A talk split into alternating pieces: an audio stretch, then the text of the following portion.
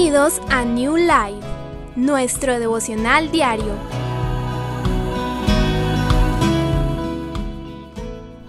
La palabra de hoy, características de una vida en santidad, parte 5. Esta mañana comenzaremos hablando de la quinta y última característica de una vida que ha decidido caminar apartada para Jesús. Esta característica lleva por título Un futuro y nueva vida. La palabra de Dios nos dice en el libro de Primera de Juan, capítulo 2, versículos del 1 al 6. Mis queridos hijos, les escribo estas cosas para que no pequen.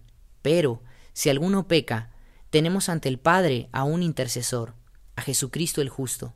Él es el sacrificio por el perdón de nuestros pecados, y no solo por los nuestros, sino por los de todo el mundo.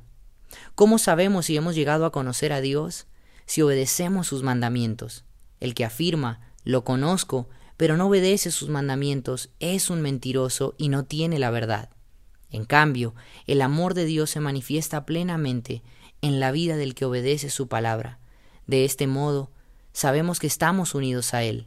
El que afirma que permanece en Él debe vivir como Él vivió. En Jesús encontramos vida, en Jesús encontramos esperanza y en Jesús tenemos un futuro no momentáneo, sino glorioso y eterno. Podemos ver a la luz de su palabra que Él dejó escritas estas cosas para que no fallemos, para que no pequemos, para darnos una esperanza. Aún así, si fallamos, si pecamos, si nos distanciamos de su presencia, por un corto o un largo tiempo, tenemos ante el Padre un intercesor, que es Jesucristo el justo, dice su palabra, quien entregó y ofreció su vida y tomó nuestro lugar para el perdón de esos pecados. Él es el sacrificio por cada uno de ellos. Y no solo por ellos, dice su palabra, sino por los de todo el mundo, por el que lo reconoce y por el que le da la espalda.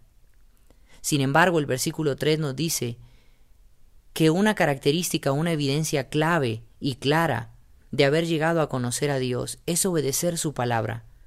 Aunque a veces fallemos, su palabra nos dice que el que afirma que lo conoce, pero no obedece sus mandamientos, el tal es un mentiroso y no tiene la verdad. En cambio, el amor de Dios se manifiesta plenamente.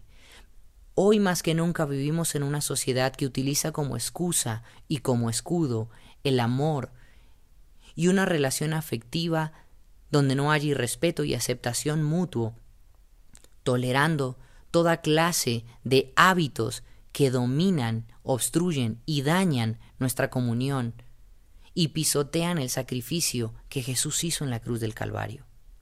Sin embargo, ese amor del que Dios habla es un amor que se manifiesta plenamente en la vida del que obedece su palabra. No habla de un amor afectivo, de un amor emocional, de un amor momentáneo, de un amor manifestado en palabras, sino de un amor con acciones de fe que van completamente sometidas, arraigadas y que tienen como punto de partida vivir de acuerdo a la palabra de Dios. Ahí podremos hallar, expresar, compartir y evidenciar la verdadera esencia del amor verdadero en medio de una sociedad que ha pervertido ese sentido. Vivir en amor es vivir en santidad. Vivir en obediencia es vivir en santidad. Y de este modo, concluye el pasaje, podremos comprobar que estamos unidos a Él. El que afirma que permanece en Él debe vivir como Él vivió. Y solo viviendo como Jesucristo vivió, podremos mostrar el amor verdadero y podremos vivir una vida en santidad. Y no olvides que ésta traerá como consecuencia bendiciones que ni tú ni yo podremos imaginar ni calcular. Así concluye el mensaje de hoy. Dale gracias a Dios por la palabra de esta mañana. Medita en ella y dispón tu vida para practicarla y ser influencia para quienes te rodean.